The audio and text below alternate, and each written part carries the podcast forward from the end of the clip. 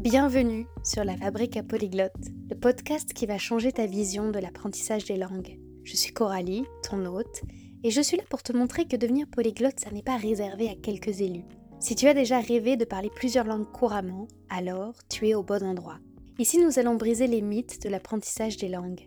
Non, tu n'as pas besoin de talent extraordinaire ni de passer des heures interminables à étudier. Je vais te révéler des méthodes pratiques, des astuces inédites et des ressources précieuses qui vont transformer ton apprentissage autodidacte. Que tu sois débutant ou en quête de perfectionnement, la fabrique polyglotte est ton compagnon de route idéal. Alors prépare-toi à explorer le monde des langues avec un nouveau regard et abonne-toi dès maintenant pour ne rien manquer de cette aventure multilingue.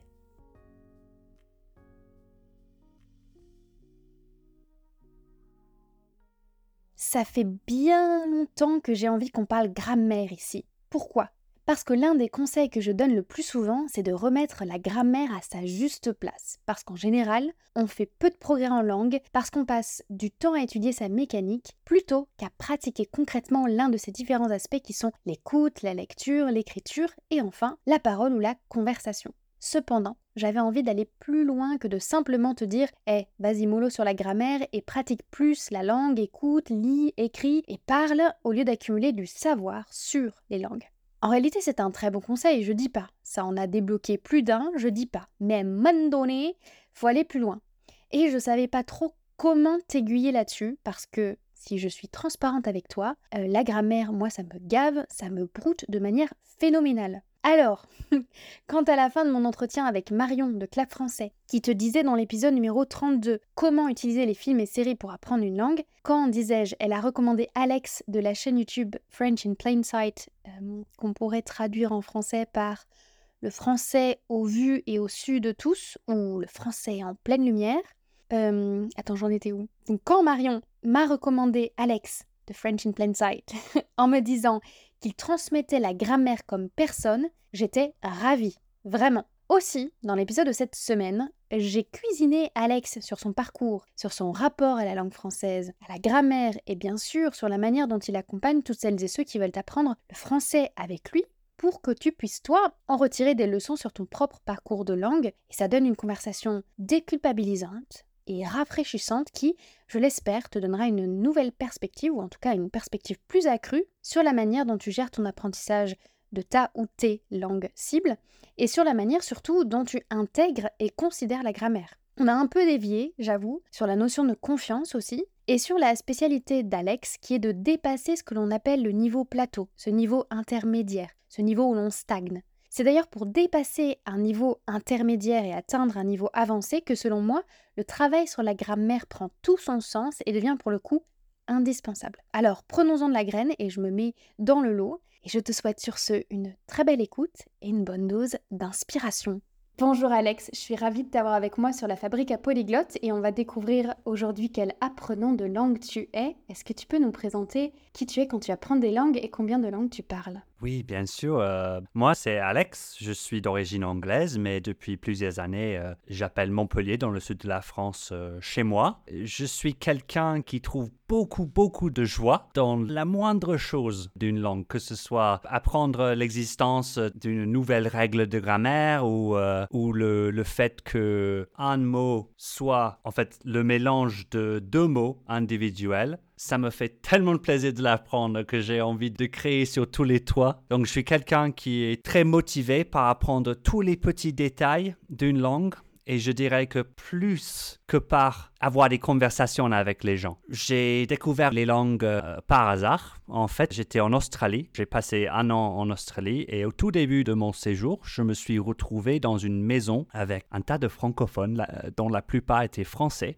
oui, on est venu coloniser l'Australie, ouais. oui, avec pas mal d'anglais, mais à ce moment-là, j'étais dans cette maison avec, euh, je sais pas, euh, euh, entre 6 et une dizaine de Français euh, en même temps. Je me souviens d'avoir été très impressionné par le fait qu'ils parlaient deux langues. J'étais là, waouh, je veux pouvoir déménager dans un autre pays et faire ce, ce que vous faites. Ça m'a vraiment touché. Et c'était euh, à partir de ce moment-là que j'ai commencé à m'intéresser à la langue française par Duolingo, qui était, je crois, assez nouveau à l'époque en 2014. Au même moment, j'ai rencontré euh, une Française et ça m'a donné encore plus de motivation à apprendre parce que je voulais l'impressionner, je voulais pouvoir la séduire, je voulais la draguer et en fait, j'y arrivais avec le peu de français que je connaissais à l'époque, grâce à ce que j'avais appris à l'école et grâce à, tous les clichés, genre sacré bleu ou zut ou euh, voilà les trucs que vous dites euh, quasiment jamais ou voire jamais et ça a fonctionné. Euh, elle a été séduite, mais heureusement j'étais tombé suffisamment amoureux de la langue elle-même que même après une séparation quelques mois plus tard, j'étais accro et voilà et Rest is history. Mais tu as devancé presque mon autre question qui me venait, c'était mais est-ce que tu aurais pu tomber amoureux d'une autre langue ou est-ce qu'il y avait déjà dans la construction elle-même de la langue française quelque chose qui te fascinait? Parce qu'effectivement, il y a plusieurs types d'apprenants. Il y a ceux qui vont aimer la mécanique elle-même de la langue parce qu'elle elle a quelque chose, bah, un peu comme on peut aimer les maths, on peut aimer la logique des structures, les phonèmes, les... comment ça se construit une langue. Ou est-ce que c'est vraiment le hasard? Si tu avais été dans une maison avec des, des Espagnols, est-ce que tu aurais appris l'espagnol? Est-ce qu'il y avait quelque chose dans la culture française? Parce que tu as quand même aménager à l'étranger, créer une entreprise à l'étranger. Enfin, faut... c'est un investissement immense, quoi. Hmm. Oui, c'est une bonne observation. C'est vrai que c'était pas totalement, totalement au hasard. Je ne serais pas tombé euh, aussi amoureux de l'espagnol, par exemple. Je pense que c'était euh, un peu le destin, si on peut dire ça. Je sais pas à quel point je, je crois au destin, mais en vieillissant de plus en plus, je trouve.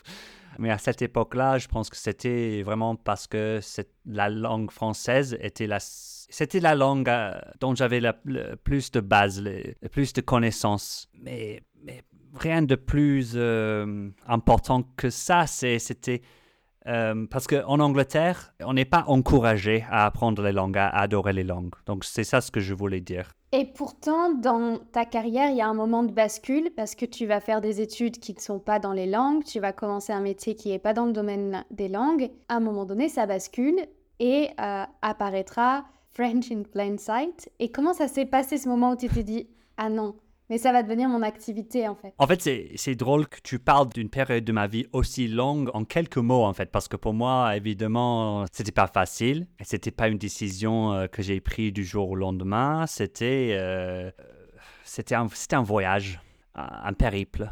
Et comment a commencé ce voyage? Comment tu te dis là où je suis, qui était là où tu étais sans les langues, ça ça va pas, il faut plus, ou il faut les langues, ou il faut le français, ou il faut transmettre le français?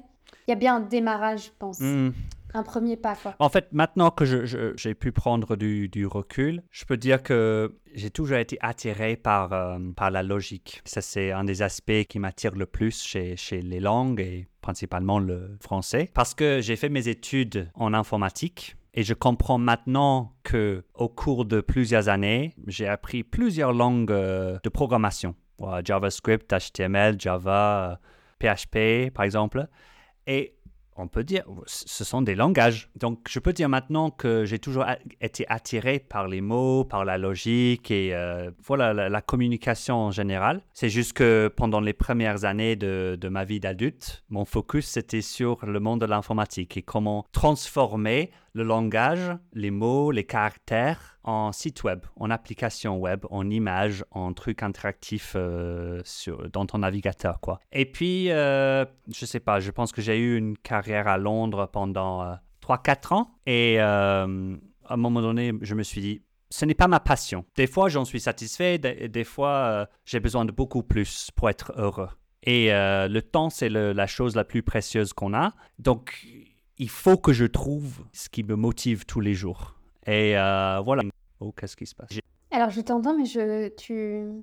l'écran est, ah. est figé. Ah non, c'est bon. C'est bon c'est bon. Oui, la découverte. de ces francophones. Oui, la découverte et la rencontre de ces francophones en Australie. Et puis mon arrivée en France en 2015-2016. J'avais certainement pas le niveau nécessaire pour enseigner la langue à, cette époque-là. J'étais toujours en plein mode d'apprentissage moi-même. Mais j'avais envie quand même de faire une euh, reconversion professionnelle vers quelque chose dans les langues. Donc petit à petit, j'ai testé. J'ai testé euh, la rédaction, la relecture. J'ai fait un petit peu de traduction du français vers l'anglais. Voilà, c'était ça. Et, aussi euh, faire des vidéos sur YouTube. Voilà, ça c'est bon, mes premiers pas dans le monde de la création de contenu euh, en ligne. L'allemand, je suis surprise que tu n'aies pas voulu pousser parce qu'il a une logique implacable, l'allemand. Et puis c'est assez fascinant au niveau de la construction, même des mots. Il y a des phrases encore plus. Ouais, c'est vrai. Tu n'as jamais voulu pousser vers, vers l'allemand plus, ou alors non, tu as cet amour du détail qui fait que tu continues avec le français jusqu'à ce que tu aies euh, tout fini de découvrir, peut-être. Ouais, mais il, faut se rappeler que euh, cette époque où j'ai appris l'allemand, j'avais peut-être 14 euh, ans, 15 ans, j'étais une autre personne en fait. J'essayais juste de pouvoir survivre cette période scolaire. Mais en fait, j'ai oublié que quand j'avais 25 ans, pendant quelques mois, peut-être un an, je ne sais plus, j'ai assisté au cours au cours de soir pour l'allemand à Londres. Euh, j'avais totalement oublié parce que à ce moment-là, quand j'avais 25 ans, cet intérêt dans les langues euh, ne m'a pas pris. Comment dire En tout cas, Marion de Clap Français qui t'a recommandé pour ce podcast, elle t'a identifié, elle t'a associé à la grammaire à la manière dont tu enseignes la grammaire. Qu'est-ce que tu penses de cette étiquette de monsieur grammaire? Est-ce que c'est une étiquette que tu acceptes ou est-ce que pas du tout? Tu dis bah non, c'est pas ma méthode ou mon approche, c'est pas uniquement la grammaire Merci Marion. Non, en fait, c'est euh, j'étais très flatté, euh, ça montre à quel point peut-être je parle de en fait, je je montre ma passion pour la grammaire sans le savoir. Ça, c'est intéressant psychologiquement. Mais bon, est-ce que je suis content de cette étiquette? C'est pas à moi de dire. Mais c'est cool. Euh, de, ouais, de mon point de vue perso, oui, c'est cool parce que j'adore, j'adore la grammaire. C'est la raison pour laquelle peut-être je suis arrivé à ce stade de, ma vie euh, professionnelle et personnelle. Comment dire? Si j'étais pas aussi accroché, euh, je ne serais pas arrivé ici. Mais j'avoue que ça me met un peu mal à l'aise parce que en étant quelqu'un qui a un grand souci des détails, je suis tellement conscient de toutes mes erreurs grammaticales que je suis en train de faire pendant cette conversation. Et euh, je veux faire preuve de, cette devise que j'ai sur French in Plain Sight, qui est euh, progrès par perfection, que je répète sans cesse à mes élèves. Tu le disais, la grammaire, c'est à doser. C'est très bien quand c'est un moteur, tous les moteurs, quels qu'ils soient qu'on aime la sonorité d'une langue, qu'on aime la musique de la culture à laquelle elle est rattachée. Peu importe. Si on a cette passion, il faut se raccrocher parce que ça fait comme un wagon qui tire tout le reste parce qu'on aura tout le reste, tous les autres aspects de la langue qu'il faudra travailler. Pour autant, à certains moments, elle peut être bloquante si elle empêche la conversation. Donc je sais que toi-même, quand tu accompagnes les personnes qui te suivent dans French in Plain Sight, tu les accompagnes à bien doser cette grammaire. Tu transmets ta passion, mais point trop n'en faut. Donc comment on sait qu'on dose bien la grammaire, de façon à ce que ça nous serve sans nous bloquer Oui, j'adore cette question.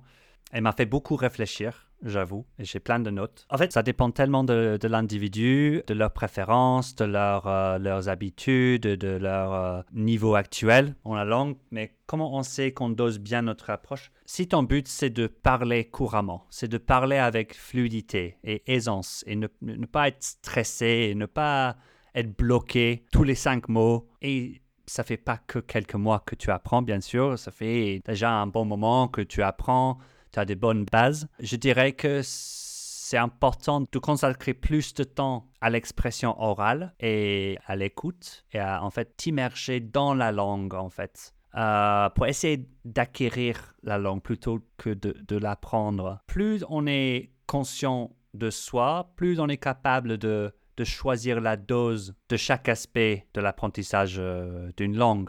Donc si, comme je disais tout à l'heure, on trouve qu'on n'est pas encore capable de, parler avec fluidité, mais qu'on a déjà un vocabulaire assez riche que normalement, entre guillemets, on devrait être capable de parler avec plus de fluidité pour bien représenter à l'oral le français qu'on a dans notre tête. Je dirais que peut-être tu es quelqu'un qui passe beaucoup trop de temps à étudier la grammaire qu'à pratiquer la compétence que tu aimerais le plus maîtrisé. Donc à ce moment-là, pour ce profil de personne, il ne faut pas forcément arrêter complètement d'apprendre la grammaire parce que finalement c'est quelque chose qui te plaît et il faut que le process te plaise. Il faut se dire, plus je me concentre sur la grammaire, plus ce problème va persister. Donc, il faut changer ma stratégie et passer et changer les proportions pour favoriser plus de temps à l'oral. Par contre, si tu es quelqu'un qui est déjà assez content de, sa fluidité, de son vocabulaire,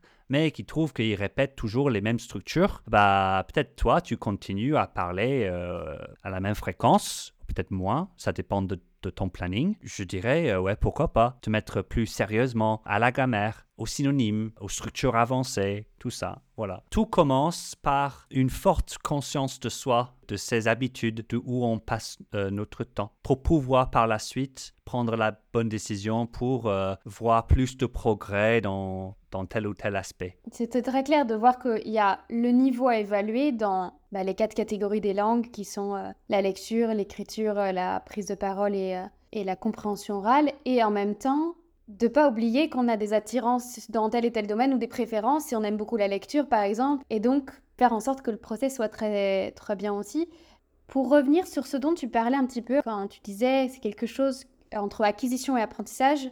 Maintenant que je suis en France ou depuis que je suis en France, je dois faire attention entre acquisition et apprentissage et c'est quelque chose que je fais tout le temps. Qu'est-ce qui s'est passé entre le français que tu as appris avant d'habiter en France et le français que tu as appris en France? Est-ce qu'il y a une manière d'étudier qui a changé ou pas? Euh, Je dirais que pour la plupart, je suis resté comme j'étais avant. Je suis quelqu'un... J'apprécie être euh, entouré par de, bons amis et de rencontrer des gens, mais pas tout le temps. J'aime bien rester seul. J'apprécie euh, ma compagnie et apprendre à partir des experts en ligne, par exemple. Mais le fait que je sois en français m'a évidemment euh, permis d'être entouré par des Français, des francophones natifs depuis le début, depuis ouais. Donc je dirais que petit à petit, vraiment petit à petit, c'était pas c'était pas un changement qui s'est concrétisé, qui s'est réalisé du jour au lendemain, mais je dirais que petit à petit j'ai accepté d'écouter et imiter la façon dont les natifs construisent leurs phrases pour pouvoir ne pas parler comme, comme un livre de grammaire. Ah oui, est-ce que tu as eu ce choc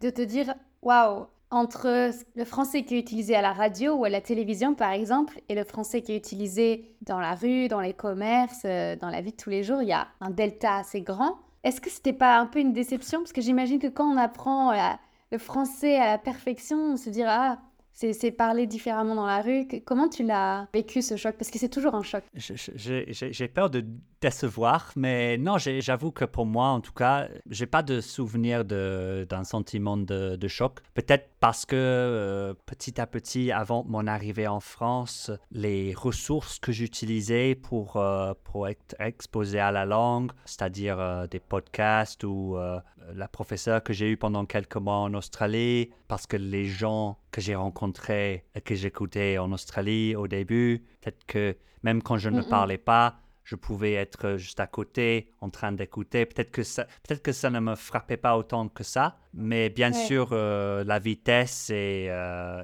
ça c'était un, ça c'était un choc parce que je pense qu'on on ne peut, on ne peut jamais être euh, prêt à ça. Et tu as peut-être pas eu de choc, mais du coup, est-ce que tu as une leçon, si tu devais nous en donner une, une leçon de langue quand même que tu as eu depuis tes débuts avec le français, à un moment où tu t'es tu dit ah ouais, tiens, c'est comme ça, un, un moment eureka. Comme un déclic. Ah, c'est ça, chez nous, bah, tu vois.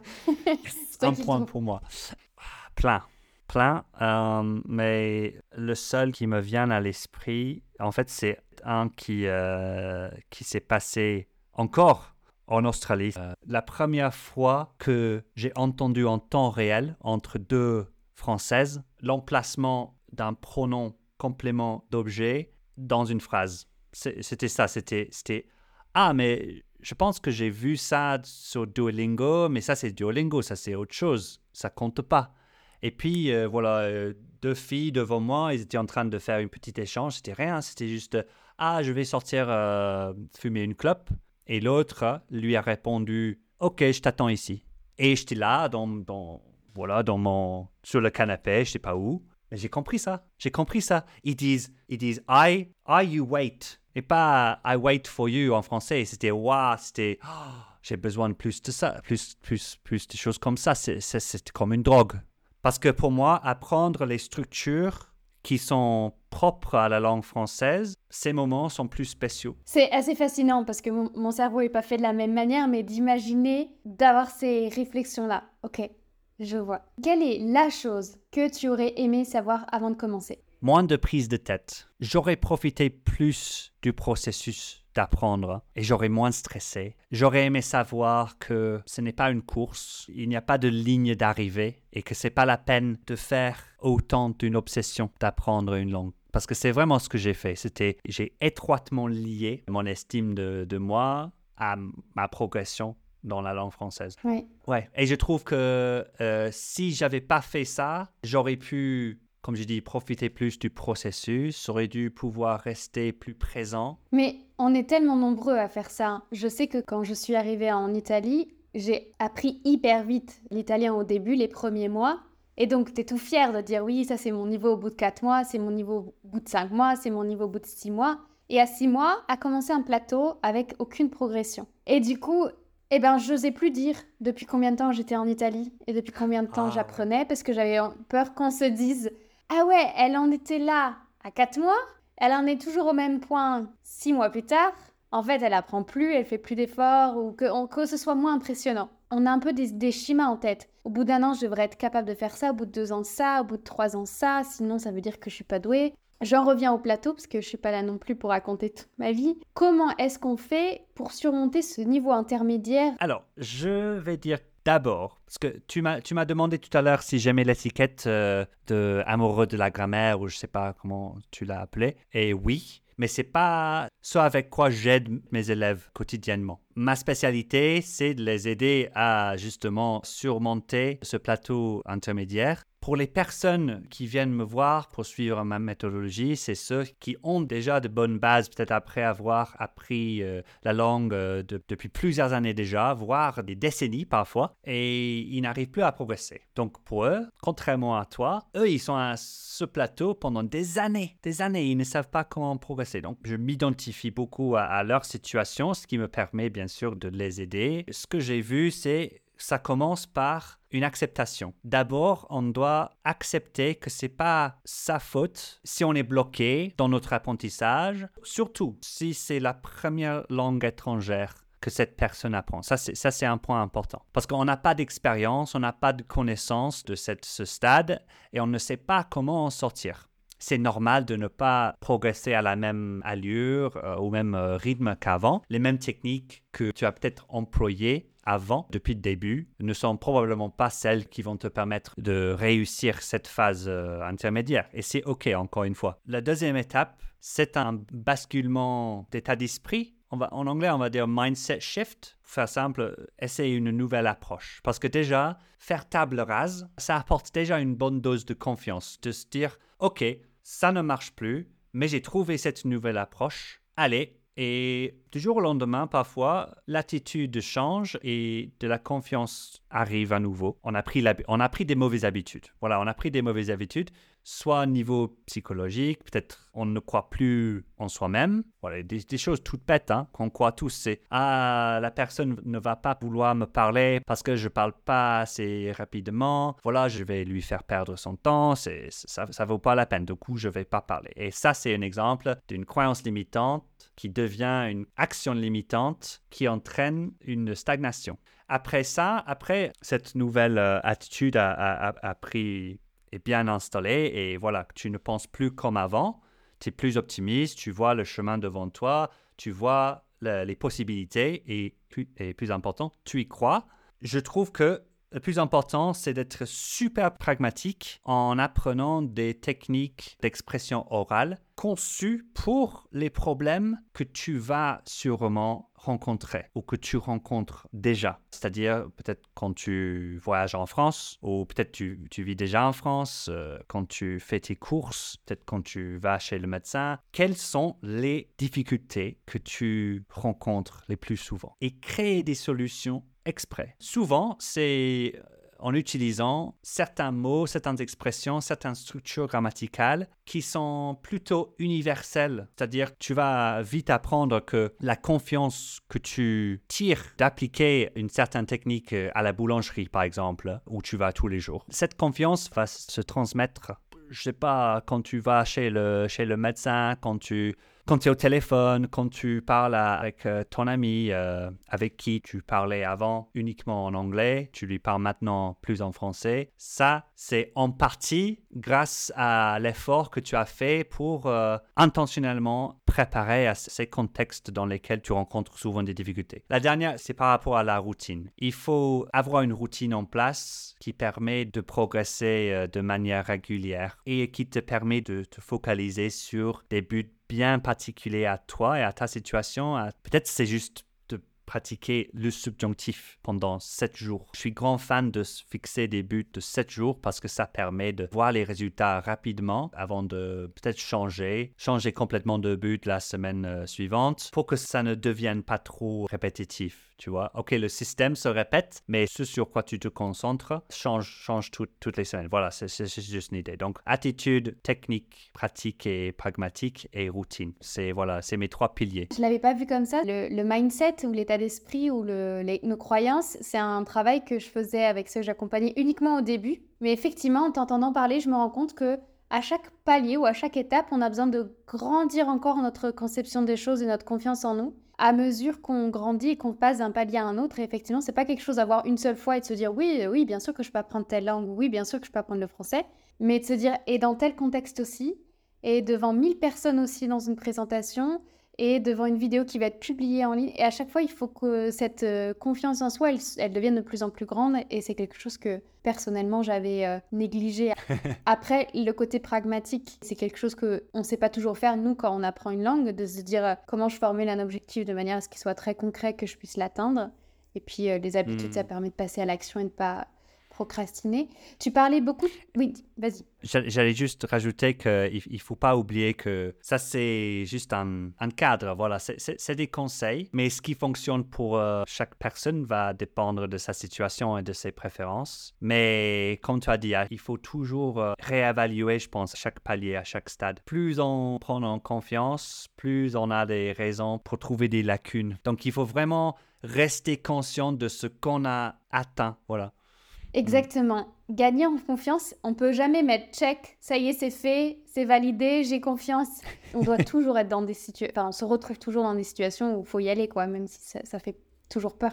La confiance, c'est aussi la promesse de ton slogan. J'aide les anglophones à parler le français avec confiance. C'est quoi tes outils? Les ingrédients, les structures, les supports qui peuvent nous aider à pas gagner la confiance, on n'a gagné jamais entièrement, mais à gagner en confiance petit à petit. Je pense que je peux être très clair, très concret en disant se permettre de reconnaître le moindre signe de progrès. Je pense que souvent on est trop exigeant et en fait plus on est avancé dans peut-être le côté technique d'une langue, plus on a tendance à être dur avec moi-même dans, la, dans nos capacités de conversation par exemple, parce qu'on se dit ah non je devrais entre guillemets et je devrais être plus fort. C'est ce que je dis à mes élèves. Tu ne te compares pas aux autres. Hein. Si tu vas te comparer avec quelqu'un, c'est le toi de hier ou le toi de la semaine dernière ou de l'année dernière. Ok? Voilà, je recommande pour développer cette euh, habitude de, de reconnaître les, le moindre signe de progrès, c'est de tenir un journal. Même si c'est pas pour écrire des paragraphes, il suffit de écrire juste une ligne à chaque fois que tu accomplis un truc.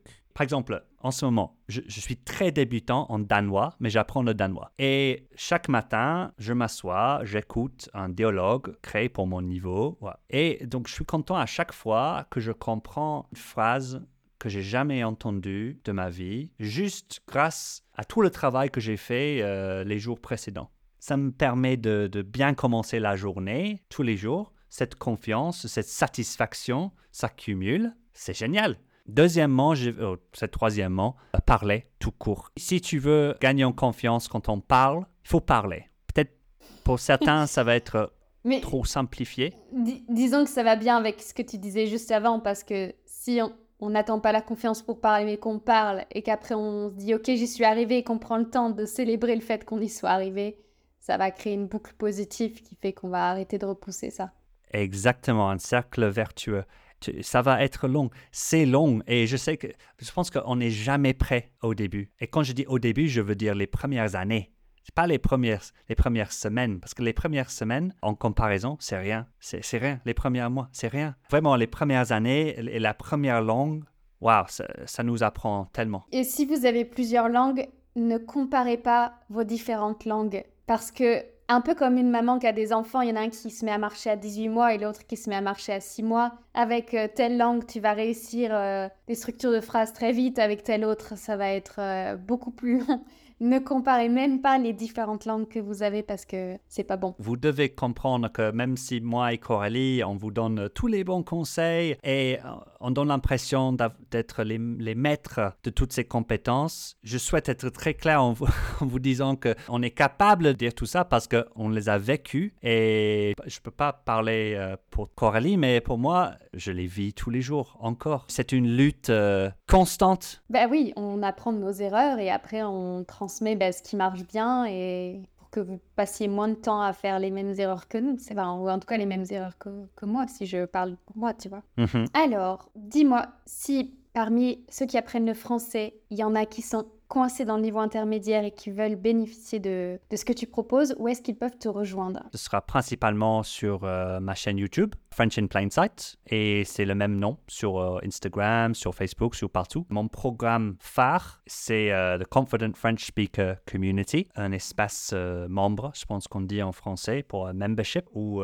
vous avez accès à, toute ma méthodologie dont on a parlé un petit peu aujourd'hui dans notre conversation. Et en plus de ça, une superbe communauté qui grandit tout le temps d'apprenants comme vous et ce que j'ai trouvé, c'est qu'être bien entouré, ça accélère le processus vers la maîtrise et faire en sorte qu'on profite bien du proc- processus. Et euh, voilà, donc j'ai créé un peu ce que j'aurais aimé avoir quand j'apprenais, quand j'étais à, à ce stade-là. Ouais. Clairement, Mhm. quand on est dans, une- dans un groupe où on sait qu'il y a quelqu'un d'autre qui est exactement au même stade que nous, qui vient à peine de franchir la, la difficulté qu'on a eue, ça, ça stimule, ça crée une, une émulation qu'on ne trouverait pas ailleurs. Est-ce que tu as toi aussi en tête une personne qu'on devrait recevoir à la fabrique à polyglotte pour qu'elle nous transmette son savoir sur les langues Quelqu'un que je suis qui est super intéressant et qui parle beaucoup de l'étymologie des mots en français, qui est particulière parce que elle est jeune, la linguiste euh, Athéna Sol. Je me demande si je vois pas qui c'est Athéna Sol. Elle a pas un côté un peu euh, impertinent dans ses réels Instagram?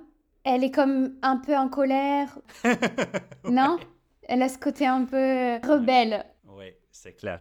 Mais je pense que c'est une, façade, hein, parce Oui. qu'elle... Mais du coup, Ouais. c'est vrai qu'elle donne un vrai coup de frais sur euh, cette euh, notion d'étymologie. Elle, elle travaille sur la curiosité des mots, donc ouais, très bon choix. À présent, je vais te laisser le mot de la fin. Je dirais, n'oubliez pas que c'est un long chemin et c'est normal que tu ne saches pas tout, que c'est OK d'avoir besoin d'aide de temps en temps. Les gens que vous voyez comme experts, ils sont eux aussi toujours en train d'apprendre et de s'améliorer. Voilà. Donc tu n'es pas aussi différent à eux que tu, que tu pourrais croire. Donc crois en toi et euh, merci à toi encore une fois, Coralie.